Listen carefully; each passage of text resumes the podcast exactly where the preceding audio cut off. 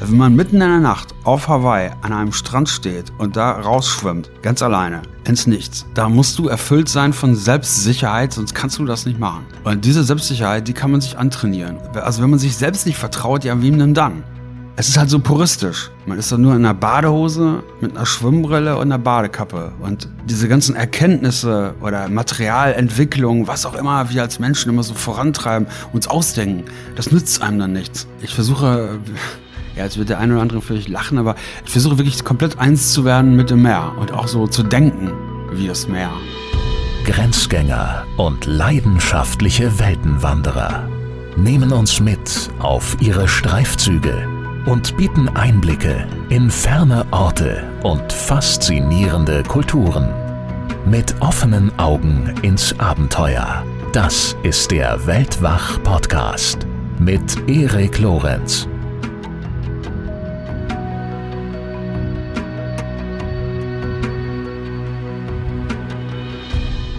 Beinahe 50 Kilometer voller Wind und Wellen liegen zwischen St. Peter-Ording in Nordfriesland und der Insel Helgoland. Seit Jahrhunderten setzen hier Boote und Fähren über. Für André Würsig, den Gast dieser Folge, ist eine Fährfahrt allerdings wenig reizvoll, um es mal gelinde zu formulieren. Er fragte sich stattdessen, kann man eigentlich nach Helgoland schwimmen? Versucht hatten es vor ihm einige, gelungen war es niemandem. Ja, und damit war die Idee genau die richtige Art von Herausforderung für André. Denn seine große Leidenschaft ist es, an den entlegensten Orten, und zwar weit draußen, wo man kein Land mehr sieht, bei zum Teil meterhohen Wellen und unter Umständen auch gern mal in Eiseskälte und den Strömungen ausgesetzt und in Begleitung aller Lebewesen, die dort zu Hause sind, zu schwimmen. André ist Extremschwimmer und ehrenamtlicher Botschafter der Deutschen Meeresstiftung sowie der UN-Ozeandekade.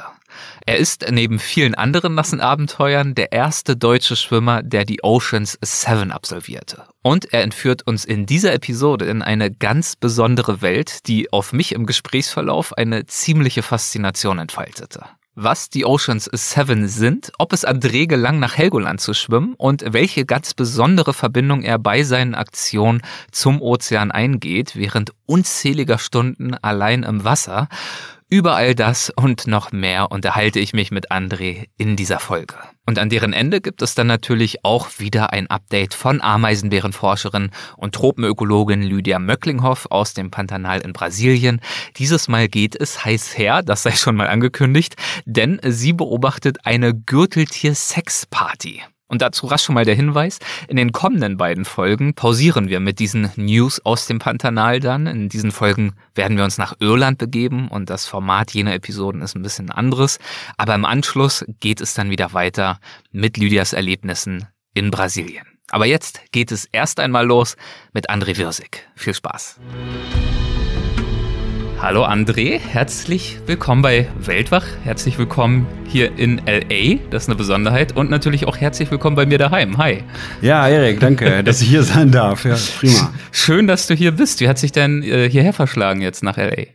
Ja, das war jetzt im äh, Zuge meines nächsten Projekts, was für das nächste Jahr ansteht, 2023, äh, war ich jetzt die letzten vier Wochen, mein Gott, also ich muss ja schon aufpassen, das kann er mich jetzt von Neid, aber ich war auf Maui, auf, auf Hawaii. Ja und äh, da bin ich jetzt nicht in einem Stück jetzt zurückgeflogen, zumal ich ja meinen Sohn Karl noch dabei habe. Das war so ein Vater-Sohn, wir haben das ein bisschen kombiniert, aber in der Regel halt auch für das neue Projekt. Das war der Grund und jetzt drei Tage LA und morgen geht's dann zurück nach Hause. Ist Karl auch schon vom Schwimmfieber äh, mit infiziert? Ja, nicht, nicht so wie ich jetzt. Also, da bin ich aber auch jetzt auch echt nicht äh, traurig drum, dass er jetzt äh, muss man nicht, ganz nicht solche bleiben. wilden Sachen macht. Aber Karl surft, Karl war mit mir wirklich, wir haben dort abgelegenste Strände, halt äh, Abschnitte äh, ausgeguckt für das ja. Schwimmen und äh, da war Karl teilweise wirklich mit im Wasser. Ich glaube, viele andere hätten da keinen Fuß freiwillig reingesetzt. Es war wirklich wild. Und äh, auf Hawaii bist du ja schon diverse Male gewesen. Also kennst du dich ja mittlerweile schon ganz gut aus wahrscheinlich. Ja, richtig. Ich war zum Ironman auf Hawaii früher in den früheren Jahren. Dann war ich natürlich im Rahmen der Ocean Seven auf Hawaii, weil der Kaiwi Channel zwischen Molokai und Oahu ja äh, ja so ein hawaiianischer Kanal ist, den ich erschwommen habe. Ja. Aber jetzt war ich die ganze Zeit auf Maui und äh, habe dort vieles wirklich ganz neu erlebt. Und wenn man natürlich so lange da ist mit den Locals natürlich da unterwegs ist, das ist natürlich fantastisch. Aber da das für ein Projekt war in Vorbereitung, das nächstes Jahr stattfindet, heben wir uns das am besten mal noch auf und äh, steigen dann vielleicht noch mal tiefer ein, wenn okay, dann ja, gerne, hinter dir liegt. gerne. Aber eine Sache noch zu Hawaii, die mir direkt in den Sinn kommt, wenn ich jetzt gerade höre, dass du von dort zurück äh, gekommen bist, ist, dass du dort auch schon mal zumindest einmal eine ziemlich unangenehme tierische Begegnung hattest, oder? Ja, ich hatte so meine scariest äh, Moments, also wirklich so die, wo ich wirklich auch mal zwischendurch richtig Angst bekommen habe, das habe ich äh, auf Hawaii erlebt. Also das ist auf Hawaii ist es halt besonders wild. Das ist natürlich der, ja, offener kann der Pazifik nicht sein als dort. Und wenn man dort gerade in der Nacht herumschwimmt und äh, das ganze marine Leben, ich habe dort wirklich ja von einem Buckelwal mitten in der Nacht bis zum Valpir Kalmar, der da biolumeszierend vor mir aufgeleuchtet ist mitten in der Nacht. Und äh, ich habe auch vor allen Dingen diese Man of War, diese portugiesischen Galeeren da als Quallen da kassiert. Und das ist wirklich, das wünscht man wirklich niemandem. Es ist sehr Man of schmerzvoll. War muss, genau, wollte ich gerade sagen, muss man dazu sagen, ist eine Heavy Metal Band. Da war der Sänger auch schon bei uns zu Gast zweimal, witzigerweise. ja, okay. Eric Adams. Aber in diesem Fall ist die Qualle gemeint, ähnlichen Die. Namens, genau. Richtig. Und die ist ziemlich fies, ne? Wie du gerade schon gesagt hast. Ja, genau. Also die können auch wirklich lebensgefährlich für Menschen werden. Allerdings sterben die Menschen, da muss ich auch mal kurz die Partei für die Quallen ergreifen, äh, nicht an den an dem Gift dieser dieser Tiere, sondern an, äh, weil die Leute in Panik geraten und dann ohnmächtig werden von dem Schmerz und dann ertrinken. Ach, interessant. Das heißt, wenn man es ans Ufer schafft, ist das Ding Ja, eigentlich da haben wir ganz gute. Karten, aber es ist wirklich, wirklich, also es tut richtig weh. Wie, wie lange hält dieser Schmerz an? Ist Ja, damit irgendwas vergleichbar? Also ich habe wirklich nichts Vergleichbares. Mhm. Ähm, ich habe wirklich in der Nacht gedacht, mir hätte äh, irgendwie ein Hai den Arm abgerissen. Ich musste erst mal gucken, ob der Arm wirklich noch dran ist. Also das ist so, das ist so die Kategorie, über die wir hier sprechen. Wie motiviert man sich nach so einem Erlebnis dann wieder ins Wasser zu gehen, ein, zwei Tage später? Na gut, das hat man, wenn man jetzt den Kaiwi Channel schwimmt, äh, von Molokai nach Oahu mit über 44 Kilometern und nach in dem Fall 18,5 Stunden, da geht man zwei Tage später sowieso nicht nochmal ins Wasser, weil man Okay. irgendwie völlig äh, zerstört ist. Aber ähm, Also das heißt, du wurdest von dieser Qualle, ge, wie, wie sagt man? ja, ja nach, nach einer Stunde schon. Ich bin äh, Und bist dann weitergeschwommen? ja, ja, natürlich. Ich, ähm, Ich hätte jetzt irgendwie gedacht, das war am Ende der Aktion Nein, oder nein, dann noch irgendwie Nein. beim Planschen äh, vorm Hotel oder so, sondern bei diesem Durchschwimmen dieses, Ja. dieser Meerenge. Genau, in der Nacht. Also man schwimmt ja auch nachts, auch wegen der Haie. Wow. Und äh, nachts ist es sowieso immer speziell, im Pazifik rumzuschwimmen oder überhaupt im offenen Meer. Ach, wegen der Haie schwimmt man nachts. Das Ja, ich. genau. Okay. Man schwimmt äh, nachts los. Weil die nachts keinen Appetit haben oder? Nee, weil die nachts das nicht so richtig identifizieren können, was da noch rumschwimmt. Außerdem versucht man nach Möglichkeit nicht bei Sonnenuntergang, also des Folgetages in dem Fall, in Nähe einer Küste zu sein, nachdem man den ganzen Tag draußen im offenen Meer rumgeschwommen ist, weil die Haie kriegen das sehr wohl mit, dass man da rumschwimmt, dass da etwas ist. Ja. Und das guckt man sich an als großer Hai, weil da draußen gibt's auch nur große Haie, also diese kleinen jugendlichen Haie, äh, die schwimmen halt nur vorne an der Küste rum, nicht draußen. Und draußen, so im offenen Meer, schwimmen nur die wirklich großen rum und äh, die, man hat den Vorteil, dass die einfach ein bisschen ruhiger zu Werke gehen. Aber die kommen vorbei. Also auch jetzt äh, in den vier Wochen hatte ich auch ein paar, äh, man hat halt Hai-Begegnungen, das bleibt nicht aus. Da ist ja an sich auch bekannt, dass nun der, der, der weiße Hai, diese Horrorvorstellung äh, zu einem gewissen Teil auch unberechtigt ist. Äh, Wir stehen nicht primär auf ihrer Speisekarte, anders als vielleicht Krokodile irgendwo Australiens, die ja ganz gern äh, Menschen sich schon mal schnappen, wenn sie können und denen es äh, offenbar auch ganz gut schmeckt. Bei Haien ist das ja nicht so. Trotzdem könnte ich mir vorstellen, mulmig ist es wahrscheinlich schon dann Ja, das ist natürlich, äh, die strahlen ja so eine Souveränität aus. Also Mhm. das ist schon äh, speziell, ja. Also und nur weil das jetzt ein paar Mal gut gegangen ist, also auch in Vorbereitung jetzt des nächsten Schwimmens, äh, muss man sich da schon Gedanken drüber machen, natürlich auch unter Sicherheitsaspekten. Aber man ist natürlich mit der Situation, ich schwimme ja immer unter diesen Golden Rules vom Kanalschwimmen, also man darf das Begleitboot zu keiner Zeit irgendwie anfassen. Und gerade auf Hawaii sind die Wellen auch so hoch, dass das motorisierte Begleitboot gar nicht direkt bei dir bleiben kann. Das heißt, man würde es sowieso nicht schaffen, jetzt irgendwie dem Hai den Rücken zuzudrehen, was immer eine schlechte Idee ist, und dann irgendwie zu versuchen, zum Boot zu schwimmen, ist sowieso nicht gut. Also man ist mit der Situation alleine und die Situation ist speziell. Auf jeden Fall. Dann heißt es wahrscheinlich eben, genau wie du gerade andeutest, nicht Reiß ausnehmen, panisch davon rasen schwimmend, sondern Genau, was ja für den Hai eh nur nach, nach Zeitlupe aussehen würde. Genau, tatsächlich ruhig zu bleiben. Ja. Das ist die Kunst dabei. Und zwar also nicht nur nach außen hin, sich treiben lassen oder so, sondern ja wahrscheinlich auch idealerweise innerlich, weil ich mir vorstellen kann, wenn der Puls da wie verrückt rast und man vor lauter Angst sich fast in die Hose macht, Richtig, also das die, spürt er ja die wahrscheinlich Tiere, und das schließt Haie natürlich mit ein, aber man hat ja auch mit anderen Tieren dort zu tun, Äh, ähm, die Tiere merken sofort, die kann man nichts vormachen, ob man wirklich ruhig ist mhm. oder ob man, weil die wissen, äh, was man für einen Blutdruck hat, was man für einen Herzschlag hat und so weiter. Also da kann man nichts vorspielen. Und das ist irgendwie schön. Ich mag das auch. Du hast gerade diese Golden Rules ähm, angedeutet. Was sind das für Regeln? Ja, das sind Regeln, die 1875 oder seit 1875 Bestand haben. Und 1875, äh, da ist der erste Mensch, Captain Matthew Webb war das, durch den Ärmelkanal geschwommen und ähm, entsprechend 1875 gab es auch noch keine Neoprenanzüge. Und äh, folglich schwimmt man natürlich ohne Neoprenanzug, was jetzt auf Hawaii jetzt nicht so das Ding ist, weil ja. das Wasser schön warm ist. Aber im North Channel beispielsweise zwischen Nordirland und Schottland oder als ich nach Helgoland geschwommen bin, also ja, bei 15, 16 Grad äh, Wassertemperatur oder im North Channel bei 12, 13 Grad in der Badehose, das ist schon, äh, das ist schon extrem. das ist schon extrem. Aber auch interessant, dass diese Regeln dann nicht aktualisiert werden irgendwann mal, weil gut, wenn es das damals nun noch nicht gab, ist das ja ein guter Grund, dass er es auch nicht verwendet hat. Aber ja, aber das finde ich auch so schön an diesem, an, an dieser Art im Meer zu sein, dass es halt eben total puristisch ist und mhm. Ich durfte jetzt, ich kriege immer wieder die Kurve zu Hawaii, aber ich habe jetzt auf, bei dem Hawaii-Projekt natürlich auch mit vielen Stars aus der Big Wave Surf oder aus der Surf-Szene, Kay Lenny zum Beispiel, ja, mhm. oder äh, Jimmy Lopez. Und ähm, die sind natürlich, das sind natürlich Weltklasse Leute im Surfen. Auch Robbie Sieger, bei dem wir gewohnt haben, ne? früher seit 35 Jahren auf Hawaii lebend, aber eigentlich Deutscher, ja. Die haben natürlich immer ihre Bretter, ihre Surfbretter, da können die sich dran festhalten. Die haben dieses, die haben Jetski-Fahrer dabei, die haben diese, die, ihre Spezialklamotten, mittlerweile so aufblasbare Westen und so weiter die sind und schwimmen können die alle auch nicht so richtig gut. Also die sind zwar auch Waterman, also die sind auch natürlich mit dem Ozean verbunden, aber haben halt dieses ganze Spiel zu diesen ganzen Krempel dabei. Und um jetzt wieder die Kurve zu kriegen, das finde ich so toll. Ja, diese Regeln sind uralt, vielleicht auch ein bisschen könnte man da mal das eine oder andere vielleicht mal äh, dran arbeiten und das, aber es ist halt so puristisch. Man ist doch nur in einer Badehose mit einer Schwimmbrille und einer Badekappe und diese ganzen Erkenntnisse oder Materialentwicklung, was auch immer wir als Menschen immer so vorantreiben, uns ausdenken, das nützt einem dann nichts. Man ist mit der Natur, im wahrsten Sinne des Wortes, zusammen und verschmolzen. Das ist ein schöner Gegenentwurf, was du gerade erzählst zu einem Gespräch, das ich erst letzte Nacht hatte.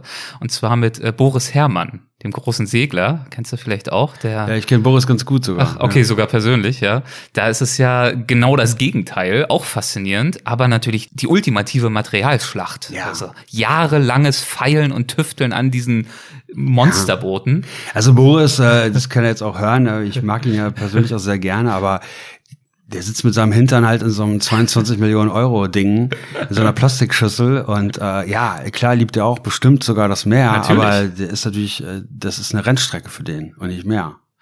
Ich glaube, also er hat es ganz gut äh, beschrieben. Ähm, für ihn ist es natürlich eine Kombination aus Naturgewalten, die ihn dort natürlich umgeben und in seinen Entscheidungen auch beeinflussen. Dann der menschliche Faktor, klar, er muss entscheiden, navigieren, mit dem Wetter umgehen. Und aber es ist in seinem Fall natürlich auch ja eine große Faszination für Technik. Das ähm, ist ja wie bei der Formel 1 auch. Da ist nun mal klar Tempo und Adrenalin, aber es ist natürlich auch ein großes technisches Thema am Ende. Bei ihm kommt nur noch das weite Meer dazu. Deswegen finde ich aber jetzt gerade unser Gespräch natürlich, wie gesagt, als Gegenentwurf sehr, sehr spannend, weil ich natürlich selbst auch zum Beispiel ein Freund davon bin, ganz reduziert rauszugehen in die Natur. Ich bin jetzt nicht der große Schwimmer, aber zum Beispiel wochenlange Trekkingtouren, weit ab von allem, genau. begeistert mich und wirklich mit dem Körper gehend im Wind, im Regen die Landschaft zu erfahren. Das ist genau, das, was du sagst, ist genau das Schöne eigentlich, dieser Trend, dass das weniger mehr ist. Mhm. Also ich, ich, glaube noch nicht, dass wir den Zenit erreicht haben, aber jetzt auch gerade in den letzten Wochen habe ich natürlich diese ganzen Superstars der Surf-Szene, natürlich auch viele ja Leute, die einfach so das, aber jetzt das ganze Foiling und Winging, Winging. Was ist das? Das sind diese Foilboards, also diese diese Bretter, das, die sehen ja aus wie wie vom, aus so einem Science-Fiction-Film, wer das noch nicht gesehen hat. Ja. Äh, die haben unten so eine so, so, so eine Foil, also so eine, so eine Flosse und dann fahren die praktisch in der Luft und sind praktisch nur mit diesem Foil mhm. unten mit dem mit dem Wasser verbunden. Ach, du redest jetzt noch von den Schiffen. Ich dachte von nein, den nein, rede vom Surfbrett. Ach doch auch, okay. Ja, Weil die surfen mit den Dingern. Boris Hermanns Schiff ist ja auch so in der Art. Genau, ne? Die haben ja auch diese Dinger richtig. und das hebt ja auch nahezu ab und fliegt dann übers genau. Meer. Okay, genau aber bei den so, Surfern gibt's das auch. Solche Sachen gibt es jetzt auch. Äh, ja. Foiling Wing fürs Kitesurfen, fürs Windsurfen und dann haben die auch keinen Mast mehr, sondern also voll Technik, equipped sind die alle. Und schön ist es eben von genau diesen Menschen dann, äh, wenn man mit denen jetzt ins Gespräch kommt und zu sagen, oh mein Gott, Wahnsinn, was du da machst, das ist ja eigentlich das wahre Waterman-Ship. Also das ja. ist ja wirklich das, die natürlichste und reinste Form des Zusammenseins mit dem Meer in dem Zuge. Und äh, ja, das, ich mache das ja schon seit vielen Jahren und freue mich natürlich, wenn äh, sich einfach mehr Leute dafür begeistern und man diese Perspektive mit mehr Leuten teilen darf. Weil man natürlich auch diese ganzen Herausforderungen, da reden wir vielleicht gleich auch noch drüber, ganz direkt erfährt. Also ja. man, äh, ja, Klimawandel, äh, Verschmutzung, Überfischung, das kriegst du natürlich eins zu eins mit, wenn man als, wie ich bezeichne mich, mich ja immer als Gast im Meer hm. Eins zu eins. Eins ja. zu eins, ja. Du hast gerade noch äh, ein paar schöne Stichworte genannt. Also zum einen dieses Watermanship Water Womanship, weiß ich nicht, ob es den Begriff dann auch gibt. Und zum anderen diese Regeln, die du angesprochen hast. Deswegen, äh, bevor wir gleich mal auf ein paar Beispiele eingehen, nochmal die Frage, worauf werden diese goldenen Regeln angewendet? Wer wendet sie an? Für wen gelten sie? Mal so ganz allgemein formuliert, was machst du dort draußen eigentlich genau? Du schwimmst, okay, aber. Genau, man schwimmt eben nur in einer Badehose mit einer Schwimmbrille und einer Badkappe bekleidet oder bewaffnet oder wie auch immer mhm. von einem Stück Land das kann eine Insel sein oder halt ein Kontinent, äh, Festland zu ein, also man durchquert eine Meeresenge. Das kann halt der berühmte English Channel sein, also der Ärmelkanal von England nach Frankreich oder von einer Seite Neuseelands, vom Northern Island zum Southern Island nach Neuseeland. Oder das kann halt auch von einer Hawaii-Insel zu anderen sein. Diese Ocean Seven sind die sie sieben am schwierigsten zu durchschwimmenden Meerengen auf der Welt. Und äh, glaube ich, der 16. Mensch, der das geschafft hat, der erste im deutschsprachigen Raum. Und ich habe auch alle im ersten Anlauf irgendwie äh, geschafft, was mhm. aber so ein bisschen aus der Not heraus war. Ja, und das ist halt sehr puristisch. Also man ist mit, zusammen mit dem Meer und äh, man hat natürlich ein Begleitboot. Ähm, man hat auf diesem Begleitboot übrigens auch jemanden, der aufpasst, dass diese Regeln eingehalten werden. Also das ist hochoffiziell. Man bezahlt diesenjenigen auch äh, extra mhm. dafür, dass er das kontrolliert. Und deswegen ist das halt ein sehr ehrlicher, authentischer und direkter ja, oder ein direkt kein Sport unbedingt. Es ist natürlich ein Sport, aber es ist halt einfach, es ist wie eine Expedition, muss man sich das vorstellen. Dann begeben wir uns doch mal auf Expedition. Zu den Ocean Seven kommen wir gleich. Ich würde mich erst einmal mit dir gern zurückbeamen und fort von hier, weg von LA, und zwar hin zum 21.08.2021. 2.02 Uhr zwei habe ich gelesen, St. Peter-Ording, kalt, dunkel und ein Mann in Badekappe, Badehose und mit Schwimmbrille. Und eine Frage im Kopf dieses Mannes, kann man denn von hier nach Helgoland schwimmen? Und genau. dieser Mann, der war es natürlich du und diese Frage hast dementsprechend auch du dir gestellt. Äh, woher kam diese Frage? Wie ist die in deinem Hirn aufgeploppt? Ja, diese Frage, so, so jemand wie ich, ich stelle mir immer diese Fragen. Also wenn man, wenn ich irgendwo was sehe am, im Meer oder so, Mensch, wie weit ist das? Äh, kann man da irgendwie hinkommen? Kann man, in meinem Fall kann man natürlich dahin schwimmen. Mhm. Und Helgoland, das war so eine Sache, ich, mir ging's, es ging mir nicht nur um Helgoland selber als die Insel, die es zu erreichen gilt, sondern vor allen Dingen auch Nordsee. Also wir als Deutsche, unser, ja, mehr oder minder so Heimatmeer ist halt die Nordsee. Ja, es gibt auch die Ostsee und ich will jetzt auch die Ostsee-Liebhaber unter den Hörern jetzt nicht irgendwie äh, verschrecken oder so, aber die Ostsee, ähm, ja, die ist auch ganz nett, aber die, die Ostsee ist natürlich äh, so ein Binnenmeer. Das ist natürlich, klar, da gibt's auch Wellen und so weiter, aber das ist jetzt nicht so ein richtig wildes Ding. Ne? Also ich bin halt äh, Nordsee-Fan und war als Kind äh, oft an der Nordsee mit meinen Eltern, später mit meiner eigenen Familie natürlich an der Nordsee. Und ich wollte diese Nordsee einmal so richtig direkt erleben, auf meine Art. Ja. Und ähm, dann nimmt man sich, man könnte jetzt auch einfach so zur Nordsee fahren und dann da irgendwie mal rumschwimmen.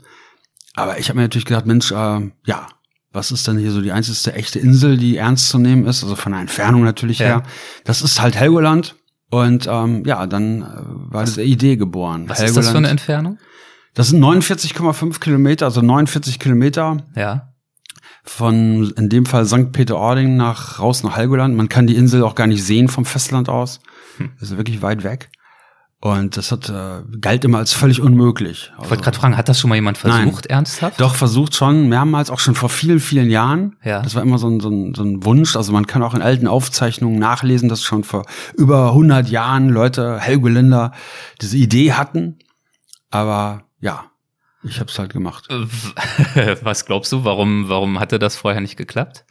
Ja, da gibt es ganz viele Gründe. Ich meine, das ist äh, die Nordsee, also da muss man gar nicht so weit weggehen. Die Nordsee, und das erzähle ich nicht, um jetzt hier als extra hart irgendwie rüberzukommen, die Nordsee ist eines der gefährlichsten Gewässer der Erde. Was macht sie so gefährlich? Äh, die extreme Strömung, die man dort hat, mhm. unter anderem. Dann, dass das Wetter umschlagen kann und mit einem Wetterumschlag hat die entsprechenden Seebedingungen sich so schnell ändern, weil die Nordsee eine ganz geringe Durchschnittstiefe hat. Ich glaube, Durchschnittstiefe liegt bei 16 Metern nur. Hm. Ja, und wir alle kennen das vielleicht, dass äh, wenn man 1000 Meter vom Strand aus ins, in die Nordsee gehen würde, da ist die Nordsee nur äh, 70 Zentimeter tief. Hm. Mhm. Gehe ich beispielsweise jetzt, wo ich gerade auf Maui war, 1000 Meter nach draußen, da ist, ich glaube ich, äh, ja, äh, das ist ein gehender Abgrund unter ein paar hundert Meter tief, ja, ja, in der Regel. Und entsprechend stark äh, haben dort Ebbe und Flut äh, diesen Impact, also diesen Einfluss. Und mhm. Wassermassen werden rein und rausgespült. Deswegen kennen wir das ja mit dem Wattenmeer praktisch, ja, ja diese so. Und dieses Wasser, was halt durch die Gezeiten rein und rausgespült wird, äh, ähm, das ist halt, äh, sorgt halt dafür in Kombination mit dem Faktor, dass der Wind mehr Einfluss auf Wellen hat, wenn das Wasser, wenn die Wassertiefe gering ist. So, und diese ganzen Gegebenheiten sind halt in der Nordsee da und das macht das so gefährlich. Hattest du dich dazu mal mit äh, Christo Förster ausgetauscht? Ich weiß nicht, ob du den kennst. Der, der ist mal mit einem äh, Stand-Up-Paddleboard rüber nach Helgoland. Ist natürlich nochmal ja, ein bisschen was Christo, anderes. Ich kenne Christo natürlich äh, sehr gut. Ja. Ein toller Typ. Ja, das ist äh, also Hut ab, was er natürlich gemacht hat, aber das hat. Äh, ist natürlich eine ganz andere Disziplin. Ist, eine, ist etwas anderes, genau. Also ja. dem ist es einfach ob da jetzt zwei Knoten Strömung ist oder so, kann ihm relativ, ist natürlich ungünstig, aber auf so einem Paddleboard ist man natürlich sicherer und äh, es ist natürlich eine, was anderes. Trotzdem ist es eine tolle Leistung, was er da gemacht hat. Was tust du an Land 0 Uhr 2, kurz bevor es losgeht, um dich vorzubereiten oder auch in den paar Stunden davor? Fährst du einfach hin, Badehose an und rein da oder gibt's da bestimmte ja, Prozeduren, gut, ganze, physisch, geistig? Nein, die ganze Arbeit ist natürlich vorher getan. Also jetzt in dem Fall von Helgoland, ich habe ja auch sogar ein Buch darüber geschrieben, weil es wirklich so umfangreich war, diese ganzen Informationen einzuholen, Leute überhaupt zu finden, die so eine Idee ja ich will gar nicht sagen, mit daran glauben, aber die einfach auch mitmachen mhm. und sagen, Mensch, ich, das finde ich toll, ich, ich hau jetzt hier, ich engagiere mich jetzt mal mit, ja, indem ich Informationen bereitstelle oder einhole oder was auch immer. Das war eine riesen Herausforderung, weil jeder hat die meisten Leute damit einfach nur im Kopf geschüttelt. Also auf Helgoland gab es niemanden, also wirklich niemanden, der geglaubt hat, dass das möglich ist. Und dann macht man eigentlich, diese ganzen Arbeiten finden vorher statt und ja, um 0.02 Uhr, dann kurz vor dem Start, da beantwortet man beim NDR, der dann zu Gast war am Strand, noch ein paar Fragen und bedankt sich bei den Leuten, die extra um Mitternacht da rausgekommen sind bei der mhm. Kälte. Es war ja auch echt ganz schön kalt in der Nacht. Äh, die extra ihren Urlaub, was auch immer, von woher die gekommen sind. Da waren echt ein paar Leute am Strand mitten in der Nacht und das war ein schönes Erlebnis. Und warum in diesem Fall mitten in der Nacht als Aufbruchszeitpunkt? Ja, genau, das hat in dem Fall natürlich nichts mit irgendwelchen Haien oder so zu tun, aber natürlich mit den Strömungen und den Gezeiten. Und ähm, man, ich habe in meinem Current, Ex, also meinen Strömungsnautikern, äh, Experten, die mit im Team waren, wir haben also gesagt, oder ich habe gesagt, ich ordne alles den Bedingungen unter. Ja. Das bedeutet, beste Bedingungen für den Start sind in dem Fall, wenn die Flut ihren Höchststand erreicht hat und die Ebbe einsetzt. Mhm. Also das Wasser praktisch rausgezogen wird. Und das war ja mein Ziel oder hat mir ja geholfen in dem Fall praktisch von dem ablaufenden Wasser, was ja für jeden Badegast ein Horror ist. Ja, das ist Hätte aber für, in meinem genau, dass man rausgezogen wird aufs offene Meer. Aber war in meinem Fall natürlich erwünscht. Ja, klar. Erzähl mal, wie, wie lief dieses Rüberschwimmen dann ab? Fangen wir vielleicht mal damit an. Was hast du für ein Zeitgefühl, während du dort unterwegs bist und vor dich hinschwimmst? Na, das ist eine, ähm das Zeitgefühl und auch das Ge Gefühl für Raum, in dem Fall für Strecke, ähm, man tut gut daran und das hört sich so einfach an, aber es ist äh, eine wahnsinns äh, schwierige Sache, äh, das abzulegen mhm. und am Strand äh, stehen zu lassen wie eine Tasche oder mhm. irgendwas, was man zurücklässt. Also in so Genauso eine zeitlose Zone. Genau, genau, übrigens genau wie Erwartungen also das sind ja so Sachen, über die, über die ich ja sprechen darf, wenn ich irgendwie bei Firmen eingeladen werde als Keynote Speaker, also für Veranstaltungen oder so. Ähm, Erwartungen, die man so hat, abzulegen. Und die Dinge immer so zu nehmen, wie sie kommen. Und ich meine, das kennen wir ja alle. Ich meine, was ist uns allen begegnet in den letzten Jahren an, an, an, an Bedingungen oder an, an, an Umständen, so ist es, glaube ich, besser ausgedrückt, an Umständen, die, für die wir ja nichts konnten, aber die natürlich unser Leben beeinflusst haben. Auch unsere Vorstellung von dem, was wir gerne tun wollten oder gemacht hätten. Ja, das ging ja äh, oftmals dann einfach nicht oder es kam irgendwie anders. Ja. Und genau das passiert da draußen. Also man legt einfach die Erwartung ab, geht raus und konzentriert sich auf das, was man selber einbringen kann. Und das ist in dem Fall das Schwimmen. Und wie gelingt dir das? Also mal ganz blöd gefragt, es ist ja auch eine Erwartung wahrscheinlich von dir, dass dich jetzt nach all dieser Vorbereitung, die du ja auch äh, reingepackt hast, diese Strömung, die du so erwartest, dich da nun auch rausträgt und vielleicht auch in eine gewisse Richtung schiebt und hoffentlich der Wind, so wie beim Wetterbericht angekündigt, auch äh, vielleicht ganz günstig steht. Ja, genau. Also das ist, wie gesagt, das beherrsche ich mittlerweile ganz ja. gut und äh, das dazu würde jetzt die Zeit hier nicht ausreichen, diese Methodik, die ich da anwende, äh, das wirklich genauer zu erläutern. Aber genau das ist der Punkt. Genau eben. Ja. Natürlich wünscht man sich, man tritt dort an, man geht dort um Mitternacht ins Wasser, jetzt um bei dem Beispiel mhm. zu bleiben, St. Peter-Ording, um schwimmend Helgoland als Insel zu erreichen. Aber das ist eigentlich der glücklichste aller Umstände und Glück in dem Fall wirklich, dass die Nordsee in dem Fall auch mitmachen muss. Und die Nordsee kann ich natürlich nicht kontrollieren. Das möchte ich auch nicht. Und äh, man schwimmt mit der Nordsee und nicht dagegen. Und in dem Fall hat die Nordsee, die hat einfach einen riesen Anteil an diesem, ja, wenn man so will, diesem Erfolg. Mhm. Und äh, ich werde dann immer oft gefragt, Mensch, und Rekord und all sowas. Aber ich, ja, klar ist das auch ein Rekord gewesen, weil ich halt der erste Mensch war, der da hingeschwommen ist. Aber von mir selber, ganz ehrlich, euch da draußen, das wäre auch ein Riesenglück, ja. Also eigentlich müsste die Nordsee da in den Rekordbüchern stehen, weil die hat, die hat einfach riesen toll mitgeholfen. Mhm. Und ich hatte ja danach eine, eine Expedition auf die Seychellen und da hat der Indische Ozean in dem Fall mal nicht mitgemacht. Da bin ich auch gar nicht böse drum. Das, so, und dann fährst du wieder nach Hause. Mhm. Aber ich, ich komme mir nicht als Verlierer vor oder so. Genauso wie ich mir jetzt bei Helgoland nicht als der Wahnsinnsgewinner vorkomme und da mit erhobenen Händen da, äh, tagelang rumrenne. Das ist einfach eine, das ist äh, einfach eine schöne, ein schönes Zusammenspiel Ganz toll ist es, wenn es halt aufgeht. Ja. Aber wenn nicht, dann ist es trotzdem klasse. Du hast gerade schon gesagt, also wir waren beim Thema Erwartungen und beim Thema Zeitgefühl, das so ein bisschen pausiert wird. Was nimmst du denn wahr, wenn du auf so einer langen Strecke schwimmst? Ähm, ist es die Strömung? Ist es fast gar nichts? Bist du in so einem Zustand irgendwann nach ein paar Stunden, dass, dass du eigentlich wie im, im luft- und zeitleeren Raum äh, vor dich hinschwimmst? Oder bist du hellwach und kriegst jedes Detail, jedes Funkeln, jedes Schwappen mit? Ja, ich versuche, ähm, das gelingt mal mehr, mal weniger, aber mittlerweile eigentlich wirklich gut. Äh, ich versuche, ja, jetzt wird der eine oder andere vielleicht lachen, aber ich versuche wirklich komplett eins zu werden mit dem Meer und mhm. auch so zu denken wie das Meer. Mhm. Wenn man dem Meer jetzt unterstellt, dass es irgendwie denken kann. Aber nur mal, mal um so ein Gefühl zu geben, und das ist auch keine äh, lustige Geschichte am Rande. Ich habe nach, nach dem Abenteuer in Helgoland, als ich zwei Tage später zu Hause war, habe ich immer noch elf Kilogramm mehr gewogen. Ich hatte elf Kilogramm mehr Wasser in mir. Also Nein. Also wahrscheinlich, elf? als ich da okay. angekommen hatte ich wahrscheinlich 15 Kilogramm mehr.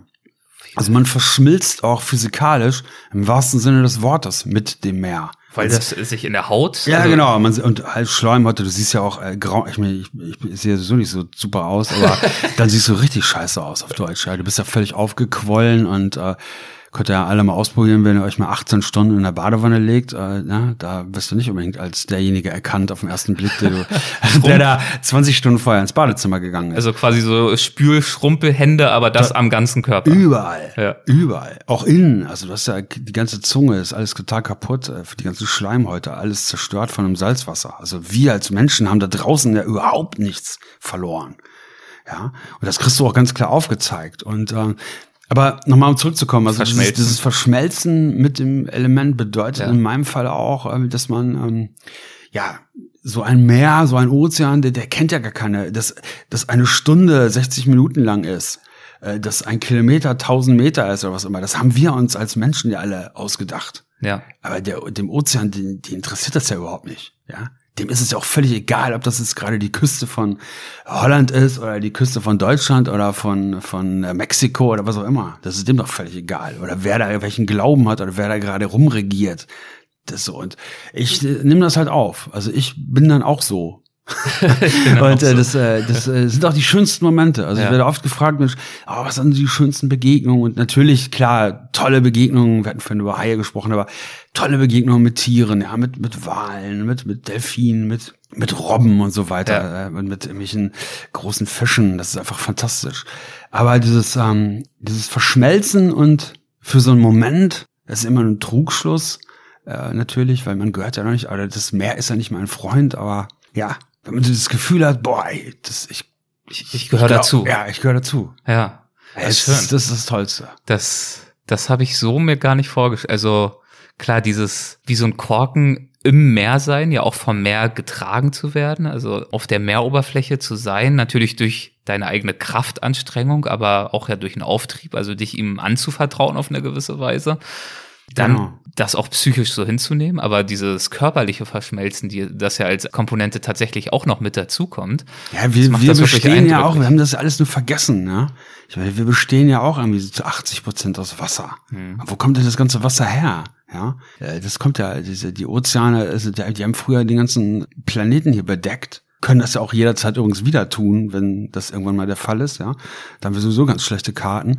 Aber dieses, diese 20 Prozent äh, außerhalb vom Wasser und dieses Wasser, was wir, also das irgendwie zusammenzubringen und das natürlich zu kombinieren mit dem, mit, mit dieser Fortbewegung, das ist einfach das Schönste. Und ich versuche immer im Moment zu sein und nicht mich irgendwo hinzudenken, um mich abzulenken. Das kommt natürlich das, ich würde lügen, wenn ich sage, ich schaffe das die ganze Zeit.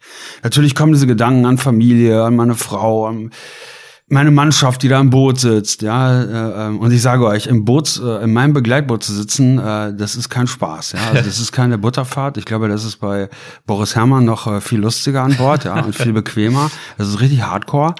Ähm, Warum? Was ist da so Hardcore? Weil ja, das gut, ein kleines Bötchen ist. Da wirst du richtig durchgeschaukelt, ja. ja. ja, ja. Also auch äh, Boris Herrmann, der schaukelt ja nur noch von vorne nach hinten, aber wir schaukeln zu allen Seiten oder nachts und so weiter. Also es ist langsam zu fahren mit einem Boot in der Nacht bei vier, fünf Meter hohen Wellen. Das muss man wirklich wissen, wem man das zumuten will. Und äh, deswegen habe ich zum Beispiel meine Frau, die mir ja der Mensch ist, der mir, mir, am, mir am, am liebsten ist, äh, die habe ich niemals, die habe ich noch nie mitgenommen aufs Boot, weil mhm. das ist einfach, ich würde das echt nicht ertragen, wenn sie da so rumleidet. Ja, ja. wollte es dir nicht zumuten. Ja. ja. Ähm, zu diesem Thema Wasserbezug und Verschmelzen gibt es auch auf deiner Website einen schönen Satz. Äh, da hast du geschrieben, wir Menschen haben uns weit entfernt vom Meer. Das passt ja auch zu dem, was du gerade gesagt hast. Ähm, dieses Bewusstsein, dass wir nun aus, in dem Fall wahrscheinlich vor allem mehr aus Süßwasser, aber dass wir eben zu einem großen Teil aus Wasser bestehen. Ähm, ist das für dich selbst auch ein Teil der Erklärung, warum du selbst so einen starken Bezug zum Wasser hast? Oder wie erklärst du dir das selbst, dass du dich in diesem Element selbst so wohlfühlst? Ja, bei mir geht es ja vor allem darum, ähm, über diese, äh, ich maße mir ja nicht an, um Himmels Willen äh, zu sagen, dass nur ich jetzt bei dem, was ich tue, oder das Meer zu lieben. Mhm. Also jeder, der jetzt einen schönen Urlaub am Meer verbringt oder was auch immer, auch gerne auf eine Kreuzfahrt geht, segelt, was auch immer, Sport macht, ähm, so, am, wandert am, am Strand entlang. Aber man muss sich dann, irgendwie, nein, muss man sich nicht, aber vielleicht, äh, wenn man sich mal die Frage stellt, ja, was liebe ich denn am Meer? liebe ich das, was das Meer mit mir macht. Also ich sag's mal als, als schöne Kulisse. Ja, diese Weite, diese, diese Luft. Auch eine diese, Klangkulisse, diese, wenn die Wellen branden. Ja, genau, diese Geräuschatmosphäre. Das will natürlich äh, Fische, Fisch essen, so diese Atmosphäre. Oder liebe ich das Meer? Und das ist ja wahre Liebe einfach äh, als, als das, was es wirklich ist. Ja, und äh, das Meer ist natürlich weit mehr als eben diese Kulisse. Das, das Meer ist ja ein, ein, ein Riesenorganismus. Und der, der findet nicht vorne an diesen malerischen Stränden statt. Also das ist ja nur bedingt. Das ist ja marginal, wenn man die Weltmeere jetzt nimmt, alle Küstenabschnitte, wie viel davon für uns Menschen mit dem Bild übereinstimmen, was wir davon haben, hier mit schönen Cocktailschirmchen und so weiter, ja. Und ich sehe meine, ja, meine Passion sowieso, aber meine Aufgabe auch ganz mittlerweile, ähm, als echte Aufgabe sehe ich das, den Menschen das halt näher zu bringen, weil das ist das, was ich damit meine, dass wir uns weit entfernt haben vom Meer, weil wir oftmals das Meer dann nur so sehen, wie wir es gerne hätten, aber das Meer natürlich viel größer ist, anders ist viel komplexer ist und es Leute braucht, äh, wie Reinhold natürlich da oben rumge rumgelaufen ist auf den Bergen und uns die Berge näher gebracht hat. Und dann muss ich ja um Himmels Willen nicht, das muss ich ja nicht alles selber machen. Ich kann ja auch auf so einer schönen, sicheren Alm sitzen und mein, mein Weißbier genießen und da oben äh, mir die wunderschöne Berglandschaft angucken und hab halt Reinhold, Der erzählt mir das in den Büchern, in seinen Vorträgen. Genau, da muss ich nicht selber rumrennen. Das, dafür habe ich ja Reinhold. Und ihr müsst auch nicht da draußen im offenen Pazifik da rumschwimmen. Äh, dafür habt ihr ja mich. dafür haben wir dich. Sehr gut. Und äh, worum geht's dir? Was möchtest du gern vermitteln über das Meer? Ja, äh, einfach das natürlich diese Perspektive aufzeigen. Ja, also wir, ich greife jetzt mal ein Beispiel, weil mhm. Vermüllung, das ist ja ganz klar und offensichtlich. Darüber brauchen wir gar nicht zu sprechen. Das ist ja da, wenn man da mitten in der Nacht in so eine Plastikplane reinschwimmt oder diese ganzen, was auch immer, diesen ganzen Müll, der einem hier überall begegnet. Also auch weit draußen auf offenem Meer. Das ist der Wahnsinn. Ne? Das ja. ist auch jetzt gerade auf, es ist einfach irre. Es ist überall. Und ich war schon an, den, an wirklich an Strandabschnitten, der, der keine Ahnung, ob da jemals ein Mensch gestanden hat vor mir. Also überall ist das Zeug. Mhm. Ist mhm. Wahnsinn. Ja. Okay. Es ist aber immer noch gut. Also das möchte ich auch mal ganz klar so sagen. Das versuche ich gerade auch immer. Ich arbeite viel mit Kindern auch zusammen. Ich habe ja diese eigene Initiative The Blue Heart. Da geht es ja auch darum, diese Multiplikatoren über Kinder, über Schule zu, zu schaffen. Ähm, äh, und den Kindern zeige ich immer auf, aber übrigens natürlich auch gerne Erwachsenen. Also wie schön es immer noch ist. Mhm. Also wenn, wenn wir allen immer nur erzählen, also hier Hannes Jennecke, dieser, dieser, ja, ich bin kein Fan von ihm, ja, dieses Gejammer, immer, der immer in dieser Opferrolle ist und immer anklagt. Also das ist auch wichtig. Also auch Hannes, äh, danke dafür, aber also wir brauchen auch solche, solche Jammerlappen wie dich, ja. äh, aber ähm, weißt du, wenn ich allen immer nur erzähle, wie schlecht es ist, dann, dann resignieren die doch irgendwann. Mhm. Ja, gerade Kinder. Ja, also die, die, und meine Aufgabe sehe ich, und das mache ich aus voller Überzeugung, es ist immer noch richtig super da. Und den Kindern erzähle ich immer, wie super es noch ist. Also ich bin jetzt gerade auf Maui, da wieder mit Schildkröten rumgeschwommen und so weiter. Und das Gute zu benennen, ja, und vor dieser Aussicht, dass es wirklich gut bleibt, gut besser wird, sein Verhalten zu ändern, ist für jemanden wie mich doch viel motivierender als immer nur diese Schreckensbilder äh, serviert zu bekommen, weil da wird man ja irgendwann depressiv und sagt sich dann womöglich, ach, jetzt ist es auch egal. Mhm. Also jetzt spielt es auch keine Rolle mehr, jetzt kann ich äh, meinen Müll hier auch noch liegen lassen. Ja, wozu, oder wozu soll ich diese Flasche da vorne noch aufheben, ist sowieso alles vorbei. Und das ist es eben nicht. Und ähm, das ist die Aufgabe und äh, der gehe ich total gerne nach und es ist auch eine Riesenfreude und weil es auch meiner Anstellung entspricht. Also diese positive Einstellung eben und damit deutlich zu machen, es gibt noch was zu schützen, es lohnt sich auch, sich dafür anzustrengen. Genau. Und ähm, als letztes, ich bin wieder abgeschweift gerade, aber kein Problem. Überfischung würde ich ja was zu sagen. Also mhm. wir lesen von Überfischung aber wenn wir durch die Supermarktregale gehen oder ins Internet oder was auch immer, dann ist das ja nicht äh, spürbar. Ja, die Regale sind voll. Alles scheint irgendwie, äh, man bekommt alles, wenn man es haben will. Aber wenn man da draußen von, wie ich, teilweise ja lebensgefährlich von irgendwelchen Quallen zerstochen wird, äh, weil die natürlichen Fressfeinde dieser Quallen einfach durch uns Menschen, und das ist Fakt, ja nahezu ausgerottet wurden, äh, dann ist das eine andere Nummer dann hat man natürlich einen anderen Bezug zum mhm. Thema Überfischung, nämlich ganz direkt. Oder Klimawandel. Wenn ich vom Klimawandel lese oder halt irgendwie in irgendeiner Form auch was mitbekomme. Oder wenn ich wirklich mal fünf Stunden auf der Stelle schwimme, weil trotz aller Vorausberechnungen, die gemacht wurden, die Strömungen sich einfach anders verhalten. Und wenn wir nämlich ehrlich sind, dann wissen wir als Menschen, und das ist einfach, ich finde das traurig und nicht faszinierend, sondern einfach nur traurig, dass wir über die Marsoberfläche ja mehr verlässliche Daten haben als über eigentlich die, die Meere direkt vor unserer Haustür. Also da sieht man mal, wie weit wir irgendwie gekommen sind. Und ja, deswegen ist es einfach wichtig. Ja, ich, äh, es gibt immer mehr Leute, die da zuhören und äh, das freut mich natürlich. Und ähm, ja gut, und es gibt natürlich auch mal Leute, die sagen, ach, der Spinner, was der da draußen macht. Ja gut, Ach klar, halt so. das, das hat man ja immer, wenn man ein bisschen ja, aber hinter denen renne ich auch nicht her. Das ist irgendwie, die sollen ist, die haben ja auch irgendwie Recht, sollen die ja. ist, ist auch okay. Jeder hat in seinem Denken Recht. richtig, richtig. Ähm, aber nochmal zum Thema du Spinner und was du da draußen machst. Ich würde da gerne nochmal mit deiner Hilfe unseren Hörerinnen und Hörern noch ein besseres Gefühl dafür geben, was du da machst. Du hast vorhin so schön beschrieben, was dieses Verschmelzen für dich bedeutet und was es für dich bedeutet, dich so ein Stück weit diesem, ja, in die Obhut, weiß ich nicht, ob das das richtige Wort ist, des Meeres zu geben, aber dich zumindest ihm auszusetzen, dort unterwegs zu sein. Du hast diese Komplexität dieses Organismus ähm, beschrieben, die ist uns Landratten oftmals gar nicht so bewusst, äh, die wir das Meer vom Strand aus äh, bewundern. Wie viel von dieser Pracht und Komplexität, ich frage jetzt mal so ein bisschen kritisch, kriegst du denn dann überhaupt mit, wenn du da an der Wasseroberfläche vielleicht sogar noch nachts äh, lang paddelst versus jetzt, weiß nicht, irgendwelche Taucher, die auf Expedition gehen und ganz wunderbare Welten unter Wasser erleben, erkunden und auf diese Art und Weise Teil von alledem sind. Also Ja, genau, kri- aber- kritisch gefragt oder vielleicht Genau, auch platt. ja, Schwimmst du nicht auch im übertragenen Sinn dann an der Oberfläche? Genau, also ich schwimme als Mensch, hat man ja gar keine andere Option. Aber ich schwimme an der Oberfläche, natürlich in einem ganz begrenzten Raum, aber halt komplett verletzlich. Mhm. Also ich habe auch nicht wie die Taucher, die haben ja dieses ganze Zeugs immer dabei.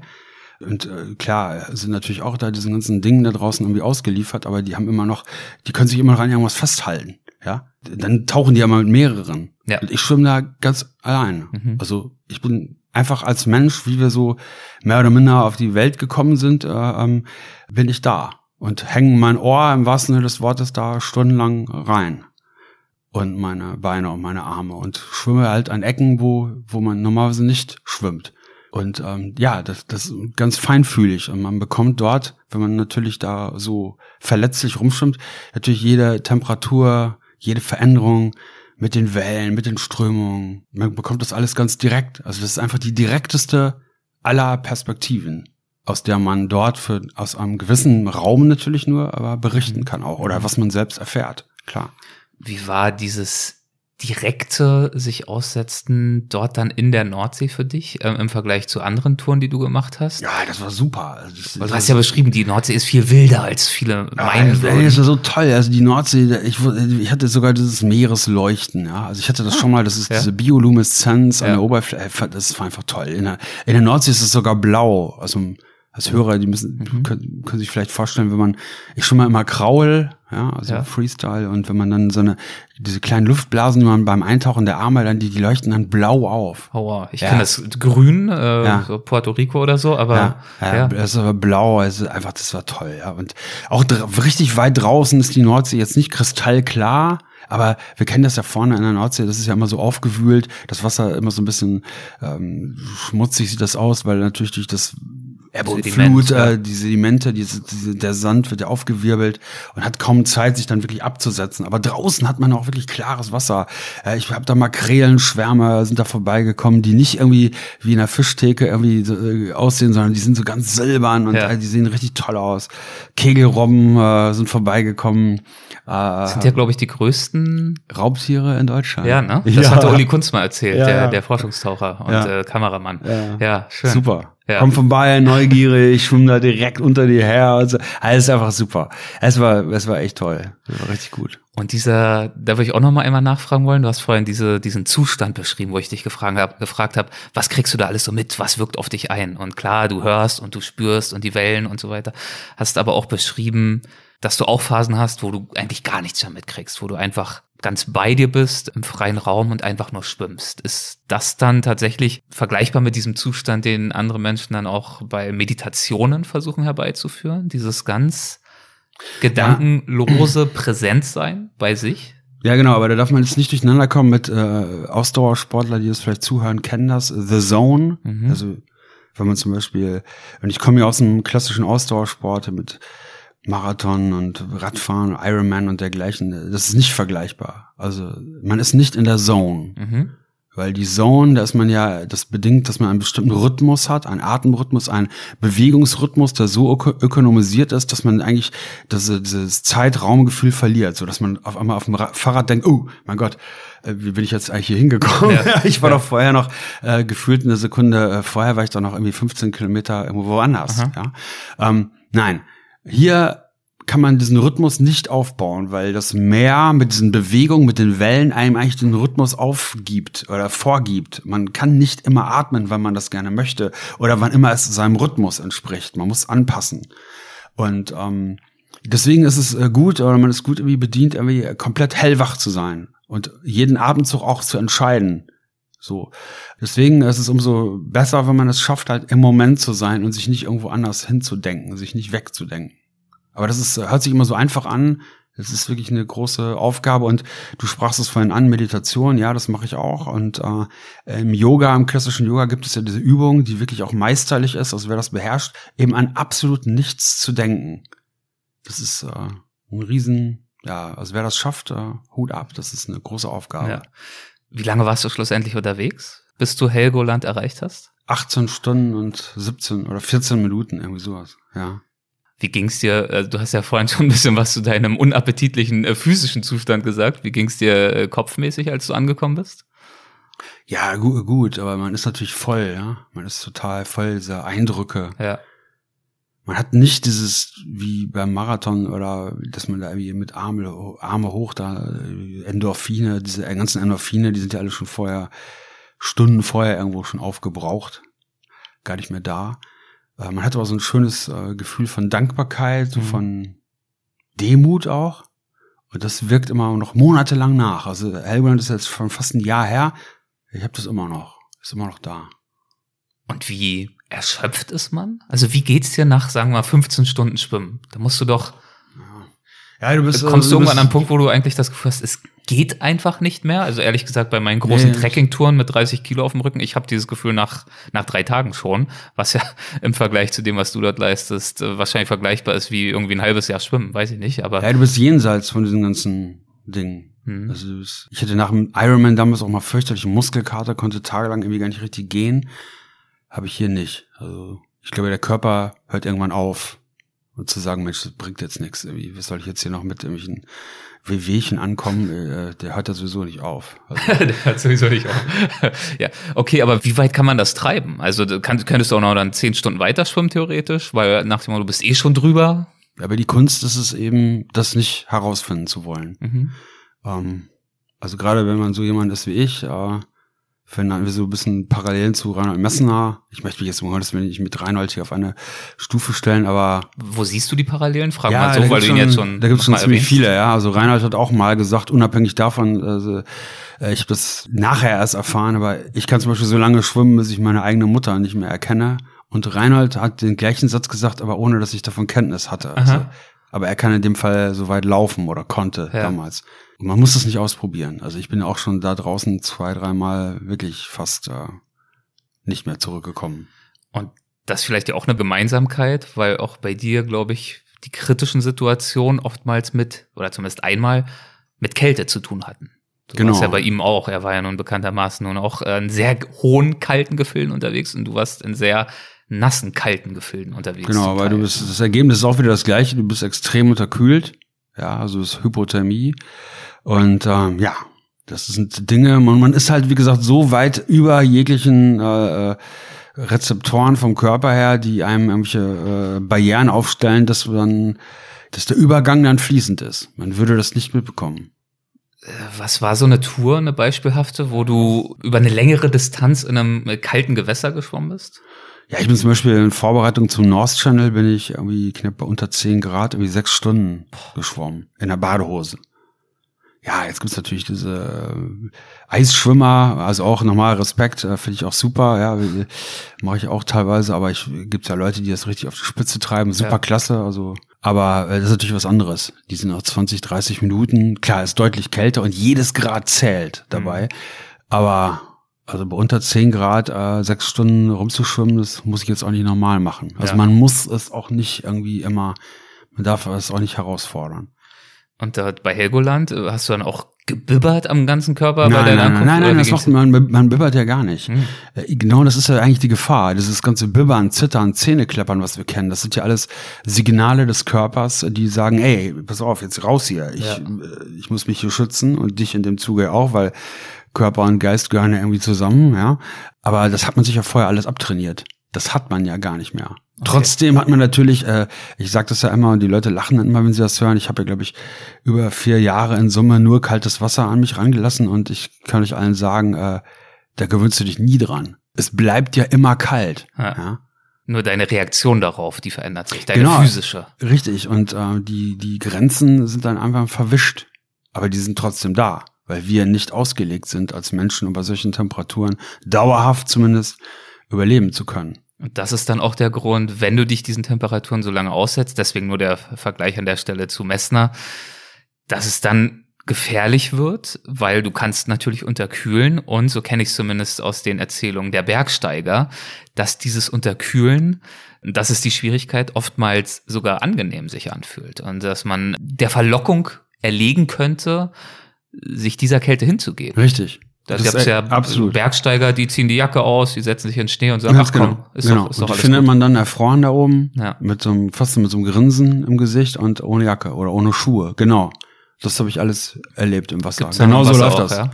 Es ist zum Schluss irgendwie gar nicht mehr so schlimm und man, der, der Kopf spielt einem echt Streiche. Also möchte ich jetzt gar nicht weiter, ich werde dann immer total emotional und fange gleich auch noch an. Äh, es ist schon verrückt, was unser Verstand alles dann so aufspiegeln kann, um das einem einfacher zu Wo, machen. worauf kommt es dann an in so einem Moment? Ja, äh, zurückzukommen, also im, im Moment zu sein, sich nicht irgendwo hinzugeben, sondern genau in der Situation zu sein, wo man gerade ist. In dem Fall in einem schottischen See bei 8 Grad Wassertemperatur in einer Badehose schwimmend. Und zu begreifen, Moment mal, das ist jetzt nicht Ich der bin richtige jetzt, Moment. Genau, um ich bin jetzt nicht gerade zu Hause am Frühstückstisch Ja. mit meiner Familie. Mhm. Und die Situation hatte ich und die war genauso real, wie wir beide jetzt hier uns gegenüber sitzen. Wahnsinn. Ja. Ja, das erklärt mir jetzt auch, also auch was du über Zittern und so gesagt hast. Also ich weiß nicht, Wim Hof kennst du wahrscheinlich auch, der Iceman, der dann irgendwie da stundenlang im eiskalten Wasser sitzt Ja, und ganz entspannt. ja, ist ja sehr umstritten, weiß Nein, ich. nein, ich will ist echt total in Ordnung. Ich mag den total gerne. Der ist super. Aber der hat natürlich. Der war, wen es interessiert, der war in unserer englischsprachigen Ausgabe Unfolding Maps war der mal zu Gast. Ja. Wim hat genau wie, also wenn es um Gewichtsreduktion geht, das kann man auch alles in einem Satz schreiben. Man muss einfach weniger Kilokalorien äh, zu sich nehmen, als man rausgibt, dann nimmst du auch ab, ja. Weil dafür sind ja tausende von Büchern sind ja darüber geschrieben worden. Und so hat Wim halt irgendwie dieses ganze Kältethema, also ich, wirklich super, ey, klasse. Aber man kann das einfach alles auch in einem Satz zusammenfassen. Er hat einfach einfach ein großes Konzept ausgearbeitet. ja, ja. man muss es einfach machen. Einfach mal die Dusche auf kalt drehen, ja, aber da muss man ja erstmal machen, Ja. ja. weil das andere ist ja alles verfügbar. Und auch nochmal, wenn ich jetzt Gewichtsreduktion habe, es ist ja umso schwieriger, weil ja alles verfügbar ist, um Gottes Willen. Also was ja? meinst du jetzt mit Gewichtsreduktion? Ja, wenn ich zum Beispiel sage, ich will abnehmen. Okay. Ja, wie viele Bücher sind über, über Gewichtsabnahme Ja, ja. Äh, verfasst worden? Ja. Ja. wobei es ja ganz simpel ist. Das wissen ja alle. Wir alle wissen, wie das läuft. Ernähr dich gesünder und beweg Ja. dich mehr. Ja, was heißt gesünder? Wenn ich mich gar nicht ernähre, dann nehme ich auch ab. Ja, Boah. Da stirbt ja auch am Anfang die ersten paar Monate auch keiner davon. Ja, aber mach, mach doch erstmal. Also es geht einfach darum, erstmal überhaupt machen. Da brauche ich nicht 20 Bücher zu lesen, um mich auf irgendeinen Stein zu setzen und irgendeinen Alarm zu machen. Ich muss es einfach machen. Und da hapert es auf. Wir lenken uns oft damit ab, irgendwie tausend Pläne und hier noch mal eine Recherche und da noch mal was lesen und so.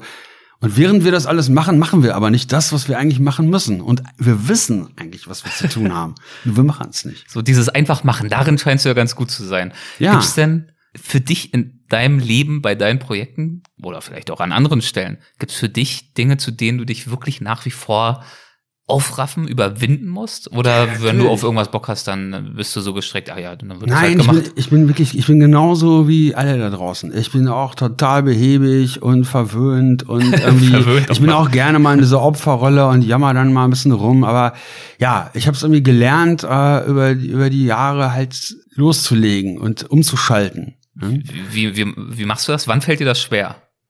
Ja, ich meine, Aus ich der, hab, ich, ich hab aus auch, der ich, ich hab verwöhnten ich habe ja auch diese ganzen Opferrolle Ich habe ja auch diese ganzen Versuchungen, ja, Ja. die die man äh, beispielsweise mit Essen. Also ich habe auch ein Gewichtsthema. Mhm. Ich wiege immer noch irgendwie acht Kilo mehr, als ich mir eigentlich vorgenommen hatte, äh, wiegen zu wollen.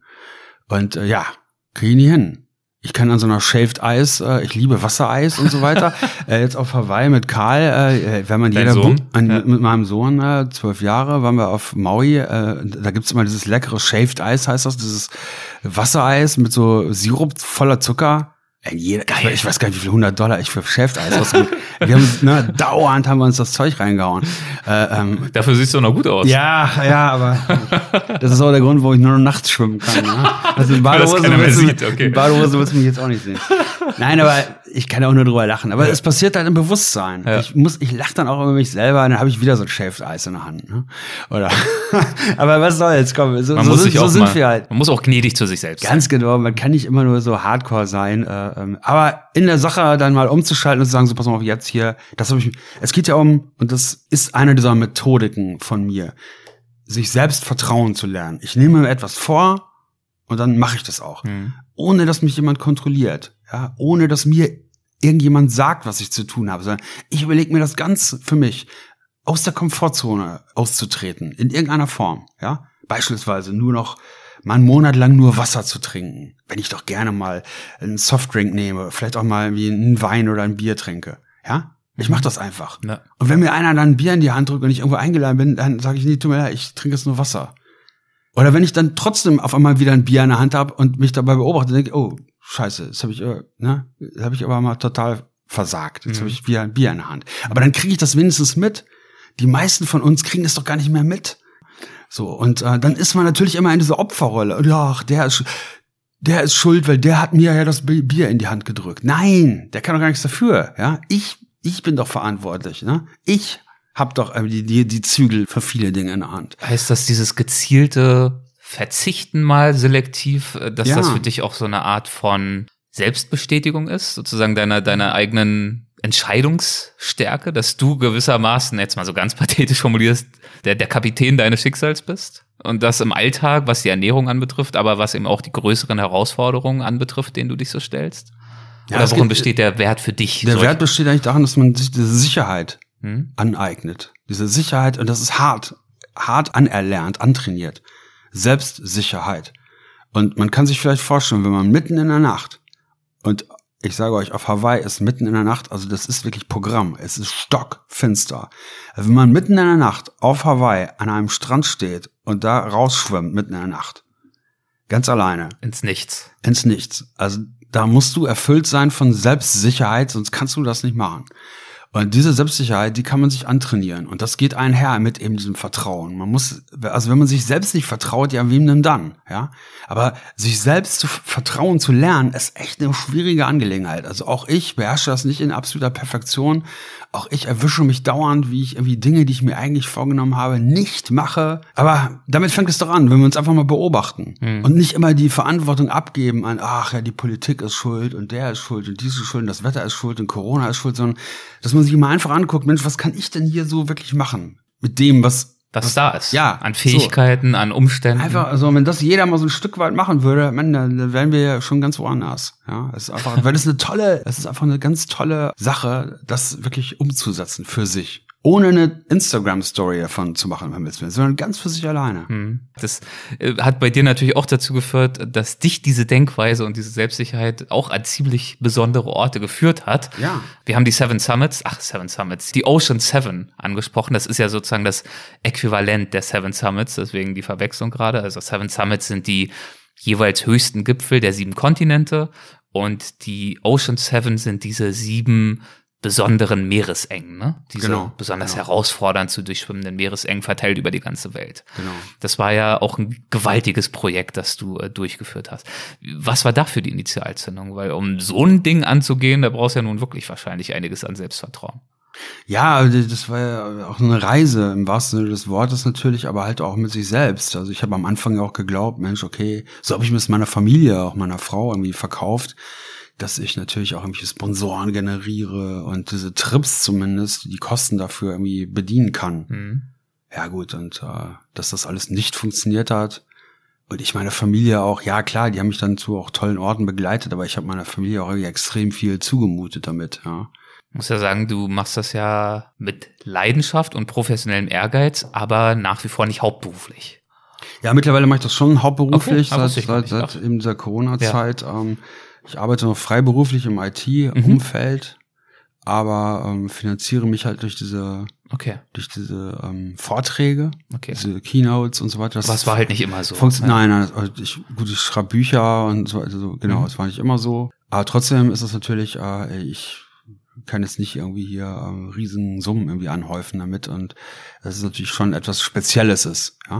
Aber was schön ist, auch jetzt gerade wieder aus den Eindrücken jetzt hier von USA, immer mehr Leute international interessieren sich dafür und das ist einfach schön. Ich habe das Geld, auch Anerkennung war nie der Antrieb dafür. Natürlich freue ich mich darüber, aber wenn es nicht so ist, ist auch okay. Ich mache alles genauso weiter.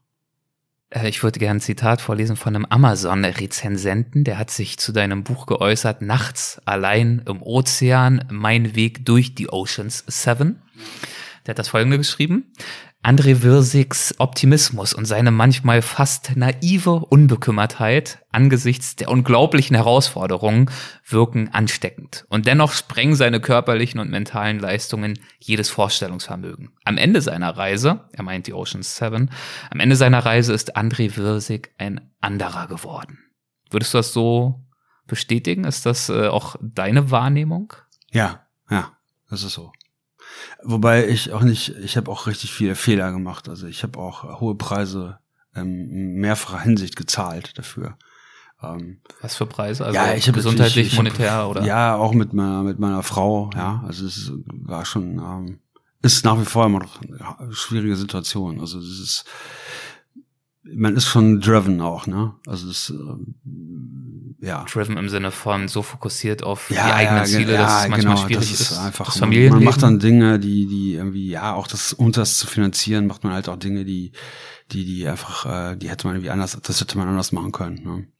Das heißt, auch da geht die Herausforderung eigentlich viel weiter als das, was man so sieht, Ja. wenn man einmal dich in einem Fernsehbeitrag sieht, wo man klar. das Körperliche sieht und das, das Geistige in dem Moment, sondern diese Art von Leben zu führen, ist eigentlich eine, eine 360-Grad-Herausforderung. Ja, und man hat ja auch, wir haben vor, vorhin so oft über Reinhold Messner gesprochen, ja. Ich hätte einfach gerne mal mit, mit, mit so jemandem wie Reinhold auch mal gesprochen, ja.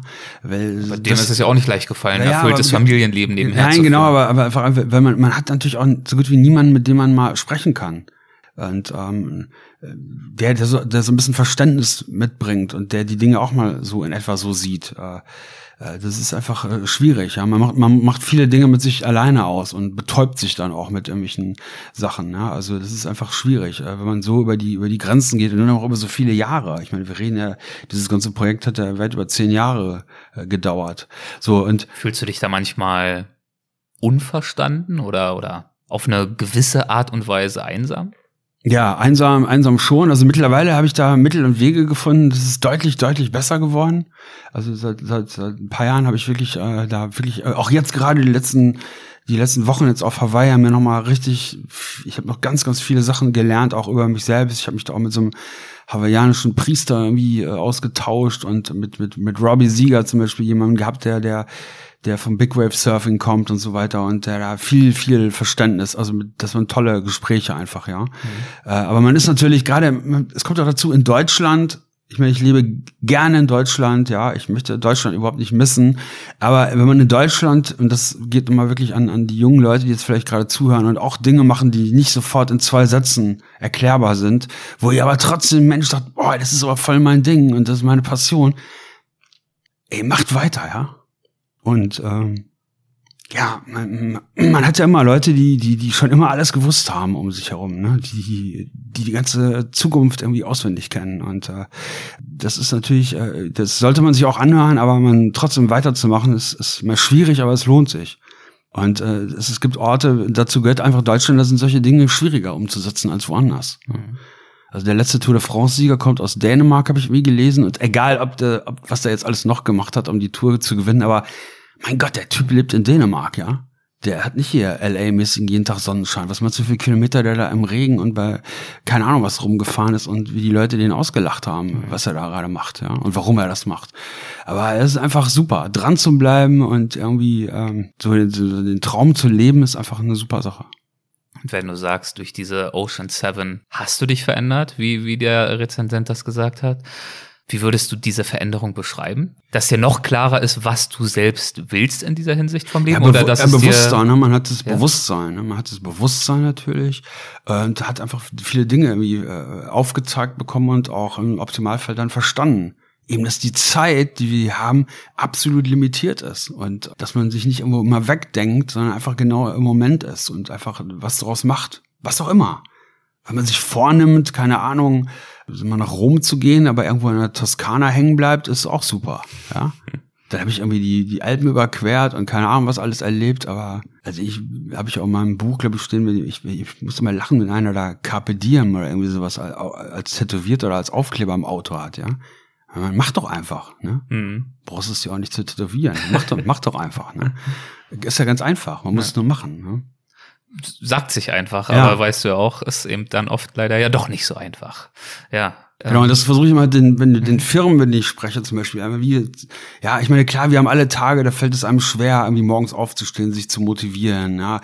Die Ziele, die man ja teilweise auch aufge, vor, vorgesetzt bekommt, irgendwie dann versuchen zu erreichen, ja. Aber wenn man auch morgens aufsteht, man, man kann ja auch liegen bleiben, oder? Aber wenn man auch morgens irgendwie aufsteht und dann da hingeht und sagt, ja, ist klar, ich werfe jetzt einfach hier alles rein, ne? Gebe einfach alles und dann äh, gucke ich, was rauskommt. Das ist auch, und lass mir auch, bleib auch ehrlich und authentisch und lass mir nicht irgendwie dauernd irgendwie einen erzählen. Das ist ja gerade so im, im, im, in unseren Jobs halt oft der Fall. Ja. Ja. Dass Leute einfach klein beigegeben haben, weil es dann im ersten Augenblick irgendwie einfacher war, jetzt Ja zu sagen, obwohl sie es an der Situation eigentlich schon besser wussten. Aber dann trotzdem nachgegeben haben und dann kommt es ja doppelt zurück. Aber auch ich, also ich habe da, weiß Gott nicht, ich, die Weisheit gefressen. Auch ich mache immer noch riesen Fehler und äh, aber ich beobachte mich dabei und manchmal gefällt mir das, manchmal gefällt mir das weniger, aber es ist einfach eine Entwicklung. ne? Das ist ja auch menschlich, ja. Wann und wo empfindest du das größte Glück? Ach, das größte Glück empfinde ich eigentlich in, in, in so vielen Dingen. Ja, also Glück begegnet uns in so so vielen Gestalten äh, jeden Tag. Das muss man einfach nur wieder lernen, das zu erkennen. Also in ganz ganz kleinen Dingen. In, in, irgendwie, wir hatten gerade zum Beispiel auf der Fahrt hier zu dir, hat mir so ein super äh, Taxifahrer, der so lustig war und aus Belize kam und wir haben dann auch über, über den Ozean äh, gesprochen. Ja, Es war Glück, ein Glücksmoment. Ja. schön. Du, Ja. für mich, für mich war dieses Gespräch ein einstündiger Glücksmoment. Das hat wirklich Spaß gemacht. Ich freue mich sehr, dass du vorbeigekommen bist. Ähm, danke dir dafür. Vielen, vielen Dank fürs Gespräch. ja, super gerne. Danke dir, Erik. Ich drohe jetzt schon mal an, wenn dein Hawaii-Ding gelaufen ist nächstes Jahr. Ich stehe wieder auf der Matte. Ich komme vorbei. Mach dich schon mal bereit. Ja. Super. Und wir sehen uns in ein paar Wochen noch in Deutschland bei einer Lesung, wo wir beide zusammen beim gleichen Event auftreten. Ach ja, richtig. Sehr, sehr schön. In Schwerte ist das. genau, ich. genau. Ja. Die Wege kreuzen sich jetzt öfter. Das Meine alten. Heimat im Ruhrgebiet. Ja. Schön. Alles klar. Besten Dank. Habt noch eine schöne Zeit hier in L.A. Sehr gern. Ciao. gut, ciao. Das war André Würsig. Naja, und eine Zahl, die sich mir aus dem Gespräch wirklich eingebrannt hat, wahrscheinlich unauslöschlich, ist, dass André noch Tage nachdem er nach Helgoland geschwommen ist, elf Kilo schwerer war als sonst. Also elf Kilogramm Meerwasser in sich und an sich hatte und auf diese Weise, wie er vorhin selbst sagte, gewissermaßen eins geworden war mit dem Ozean. Wahnsinn. Und jetzt gibt es, wie eingangs versprochen, ein neues Update von Lydia Möcklinghoff. Paradies Pantanal. Neues von Lydia. Ich bin hier gerade im Feld, eigentlich um Ameisenbären zu suchen, aber jetzt habe ich auf einmal ein Gürteltier gesehen. Ja, es steht auch gerade noch vor mir und schnüffelt mit seiner kleinen Nase in der Luft. Hallo. Hallo. Gürteltiere gibt's verschiedene Arten. Hier vor mir steht gerade ein Sechsbindengürteltier. Die sind so ungefähr so groß wie eine Katze, aber sehen sehr anders aus, denn sie haben kein normales Fell, sondern sie haben einen Panzer aus Hornplatten und sind so hellrosa und haben kurze Beine, mit denen sie in so trippelnden Schritten unterwegs sind. Und so trippelt jetzt gerade das Gürteltier vor mir weg in eine Gegend, wo ich noch ein Gürteltier sehe. Und weiter hinten ist noch ein Gürteltier. Und das ist ganz komisch, denn eigentlich sind Gürteltiere Einzelgänger. Das heißt, jeder lebt für sich. Aber auch Einzelgänger müssen sich ja ab und an mal treffen. Und ich versuche jetzt mal Fotos zu machen. Es gibt nämlich tatsächlich gar keine Forschung über Gürteltiere. Vor allem nicht über diese Sechsbinnengürteltiere. Dabei sind die überall um unsere Häuser unterwegs und wirklich nicht selten. Und ähm, ich habe die Vermutung, dass man diese Gürteltiere anhand der Hornplättchen auf ihrer Stirn unterscheiden kann. Also die haben wie so ein Schild auf ihrer Stirn mit ganz vielen unterschiedlichen Hornplättchen und ich vermute, dass das ist wie ein Fingerabdruck und dass man so die Gürteltiere voneinander unterscheiden kann. Und das ist interessant, weil dann kann man sehen, wer wo lebt, wer zum Beispiel hier jetzt gerade auf dieser Sexparty erschienen ist. Wie zum Beispiel du, ja, hallo. Hallo. Ja, bist du auf der Party? Na, ich bin leider kein anderes Gürteltier. Na, ja. Ja, aber kannst mal gucken kommen. Ja, hallo, komm mal gucken. Ja, ich bin kein Gürteltier. Jetzt schnüffelt's wieder an meinem Schuh. Der Schuh ist so ganz bisschen Gürteltierfarben. Aber auch wirklich nur im weitesten Sinne. Also ich finde, Gürteltiere müssten noch so ein bisschen an ihrem Wiedererkennungswert arbeiten. Wenn schon mein Schuh für sie aussieht wie ein Gürteltier, wie finden sie dann bloß raus, wer jetzt genau das Weibchen ist? Es wirkt nicht sehr effizient. Der Kleine hoppelt jetzt nach vorne. Da vorne ist eine Pfütze, vielleicht geht er was trinken. Ich suche auch noch die Chill-Out-Lounge. Also tatsächlich sind diese äh, Partys, die liebe ich und die habe ich jetzt schon oft beobachtet und auch fotografisch dokumentiert, um vielleicht mal ein kleines Forschungsprojekt damit zu machen. Als Zoologin interessiere ich mich ja nicht nur für Ameisenbären, sondern auch für andere Tiere. Und bei den Gürteltierpartys, die ich bisher ähm, dokumentiert habe, konnte ich zeigen, dass es auch immer so eine Chill-Out-Lounge gibt. Also das ist meistens irgend so, eine, so ein sandiger Bereich und da legen sich die Gürteltiere, wenn sie erschöpft sind, weil es wird ja auch ganz schön heiß, wenn man die ganze Zeit wie wild in der Gegend rumrennt, dann legen sich die Gürteltiere da auf den Rücken und decken sich mit Sand zu. Und ich vermute, das hilft ihnen abzukühlen.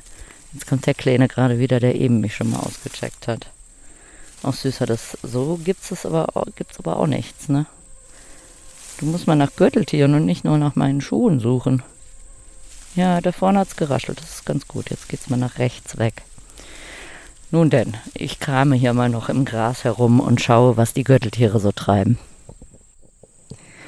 Ich glaube, ich habe den Dancefloor gefunden. Also hier ist jetzt so ein Grasstück und da raschelt überall und überall bewegen sich die Grashalme und oft sieht man so rosa, graue Rücken auf und abtitschen. Gürteltiere haben so ganz kurze Beine und laufen immer so ganz trippelnd. Und ich vermute, dass die sich vielleicht auch so finden. Also, dass sie darauf lauschen, wo es noch raschelt und dann da eben auch hinlaufen und vielleicht auch anhand der Bodenvibration. Also wenn ich mit meinem Fuß so ein bisschen auf den Boden trommel, ist zwar gemein, aber über kurz oder lang kommt dann jemand und guckt sich meinen Fuß nochmal ganz genau an, ob es denn auch wirklich kein Gürteltier ist. Und tatsächlich weiß man bis heute gar nicht, also es gibt keine Forschung dazu, wie sich Gürteltiere eigentlich unterhalten. Und ich vermute, dass die das auch eben über so Schwingungen im Boden, das heißt über ganz tiefe Geräusche machen, die wir mit unseren Menschenohren gar nicht hören können. Denn manchmal meint man so ein ganz tiefes Wummern wahrzunehmen und das könnte ein Gürteltier sein, das ein anderes Gürteltier ruft. Aber Forschung gibt es dazu noch gar keine. Vielleicht gibt es jetzt noch einen anderen Dancefloor.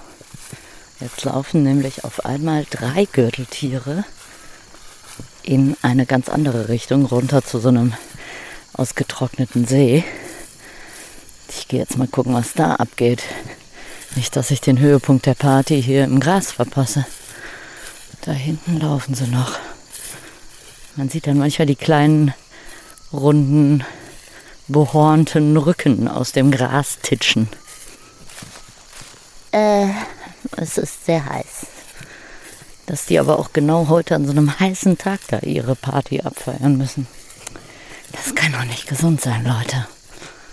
Äh, wo sind sie? Sehe ich. Ah, da hinten. Oh Gott, da hinten lauft ihr jetzt, Leute. Vielleicht ist es auch das Weibchen, das stiften gegangen ist. Und jetzt rennen alle Männchen hinterher. Also eins läuft jetzt wirklich sehr weit entfernt da lang. Ah, ich hinterher. Alles für die Forschung. Ah ja, wir sind jetzt schon zwei. Jetzt kommen sie wieder zurück. Wollt ihr mich verarschen? Jetzt rennen sie mitten auf diesen ausgetrockneten See. Was soll denn daran jetzt so toll sein? Jetzt sieht man gerade nichts. Gürteltiere graben natürlich auch Löcher. Also wenn man hier in Brasilien so Haufen, so Erdhaufen sieht, die aussehen wie vom Maulwurf gegraben, dann war es das Gürteltier. Gürteltier fressen alles, vor allem aber gerne so Wurzeln und Insekten und Würmer die finden sie unter der Erde. Und dafür graben sie ganz viele Löcher. Und sie haben eine Wohnhöhle und sehr, sehr viele Fresslöcher. Also ein Gürteltier kann sehr viele Löcher graben. Und, ah, da hinten. Ich wollte gerade sagen, ich sehe sie nicht mehr, aber da hinten laufen jetzt drei, wie so eine Kette, einander hintereinander her. Und ich bin sozusagen das vierte Gürteltier jetzt. Mal schauen. Es sieht sehr süß aus auf jeden Fall, wie die da so laufen. Ich vermute, dass das eine das Weibchen ist. Und alle sind ihm jetzt hinterhergerannt und das Weibchen hat eigentlich gar keinen Bock mehr auf die Party. Die sind ihm viel zu aufdringlich. die Jungs. Oh, da hinten ist jetzt noch eins. Yes! Ich glaube, jetzt habe ich wirklich den Dancefloor gefunden. Uh, jetzt geht's ab. Jetzt sind es vier auf einmal. Hölle los. Boah, und die rennen jetzt alle in so einer wilden Verfolgungsjagd hintereinander her. Meine Güte. Jetzt hat sich wieder eins freigemacht. Das könnte das Weibchen sein. Alle hinterher. Es ist auf jeden Fall ganz schön. Wow! Fünf Gürteltiere. Es werden immer mehr. Ja, also es ist das Weibchen vorne und äh, jetzt fünf Männchen hinterher und jeder will mal seine Zeit mit dem Weibchen verbringen. Ich verstehe das Weibchen und ich glaube, jetzt hat es die Herren langsam abgehängt, denn das will jetzt echt mal seine Ruhe haben. Viel Glück. So, und ich stürze mich jetzt noch mal ein bisschen alleine hier auf den Dancefloor der Gürteltierparty. Vielen Dank, Lydia, für diese detaillierten Beschreibungen einer Gürteltier-Sex-Party. Das ist natürlich genau die richtige Art von Content für den Weltwach-Podcast. Wunderbar. Danke, danke, danke. Ja, und wie zu Beginn der Folge schon angekündigt, pausieren wir jetzt zwei Folgen mit den Updates aus Brasilien und dann geht's im Anschluss aber wieder weiter damit. Und ich kann den Lydia-Fans unter euch auch schon mal ankündigen, dass sie demnächst auch mal wieder gelegentlich als Co-Moderatorin hier bei uns dabei sein wird und mir also als Fragesteller Darstellerin Gesellschaft leistet. Vielen Dank fürs Zuhören, macht es gut und bis zum nächsten Mal. Euer Erik.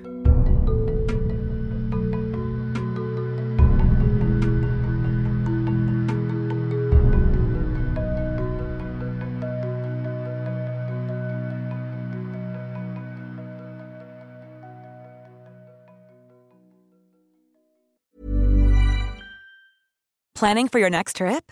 Elevate your travel style with Quince. Quince has all the jet setting essentials you'll want for your next getaway, like European linen, premium luggage options, buttery soft Italian leather bags, and so much more. And is all priced at 50 to 80% less than similar brands. Plus, Quince only works with factories that use safe and ethical manufacturing practices. Pack your bags with high-quality essentials you'll be wearing for vacations to come with Quince. Go to quince.com/pack for free shipping and 365-day returns. Hi, I'm Daniel, founder of Pretty Litter. Cats and cat owners deserve better than any old-fashioned litter. That's why I teamed up with scientists and veterinarians to create Pretty Litter. Its innovative crystal formula has superior odor control and weighs up to 80% less than clay litter. Pretty Litter even monitors health by changing colors to help detect early signs of potential illness. It's the world's smartest kitty litter. Go to prettylitter.com and use code ACAST for 20% off your first order and a free cat toy. Terms and conditions apply. See site for details.